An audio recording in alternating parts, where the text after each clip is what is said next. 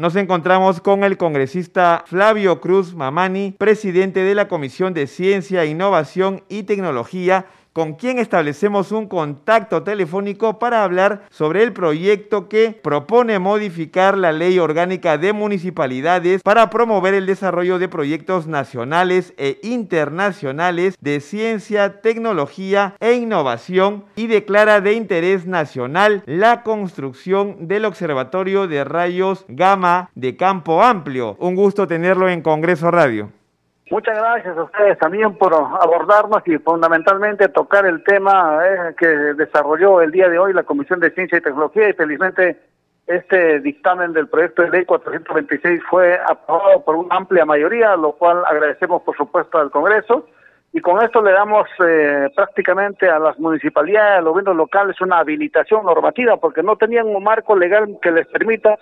desarrollar, promover prácticamente eh, ciencia y tecnología en sus jurisdicciones. Así que es lo positivo, independientemente de declarar de necesidad nacional este observatorio de rayos gamma en Pitumarca, en el Cusco. Sobre la base de lo que me acaba de indicar, de qué manera es que se va a permitir o se va a impulsar que las municipalidades y los gobiernos locales puedan desarrollar labores de investigación e, e innovación científica y tecnológica.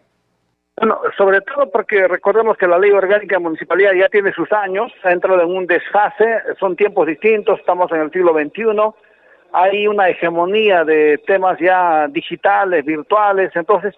sin embargo, en este y en otros campos como la investigación, la tecnología, no pueden invertir porque no tienen un marco jurídico, les genera un impedimento por más deseo político que tengan. Entonces ya el Congreso tenía que ponerse a la orden de, los tiempos y habilitar ¿no? un marco legal que ahora sí les va a permitir promover efectivamente ciencia y tecnología e innovación e investigaciones en su jurisdicción a los gobiernos locales. A partir de la aprobación de esta norma y de su posterior promulgación, ¿qué tareas vienen desde la Comisión de Ciencia para justamente impulsar que estos gobiernos locales, que estas municipalidades puedan desarrollar este trabajo para el cual se ha aprobado esta ley? Sí, le correremos traslado de la ley en su momento y vamos a hacer alguna incidencia en los gobiernos locales eh, por determinadas zonas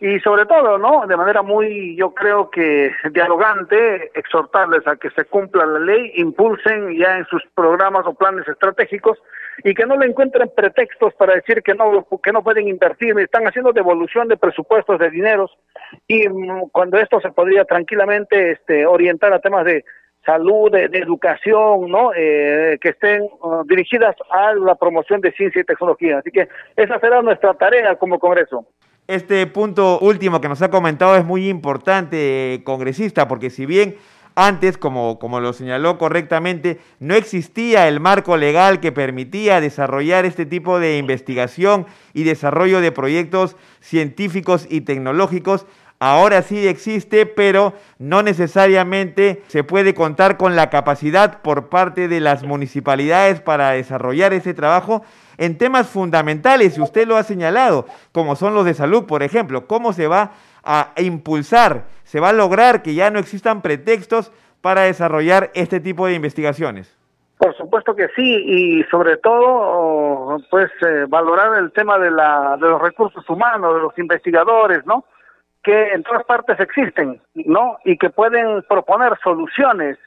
para eh, diversos temas, no solamente los temas en el campo de la biología, la tecnología, las ciencias físicas, sino también en materia de ciencias sociales, en el tema de gobernanza, es decir, es, amplio, o sea, la ley no, no limita, le da amplitud más bien a la municipalidad que pueda promover ciencia y tecnología. Congresista Flavio Cruz Mamani, presidente de la Comisión de Ciencia, Innovación y Tecnología, le agradecemos por este contacto con Congreso Radio y felicitamos nuevamente la aprobación de una norma tan importante para el desarrollo de la investigación científica y tecnológica en las municipalidades. Agradecido a ustedes, agradecido y su compromiso también con la ciencia y tecnología. Un abrazo, muchas gracias.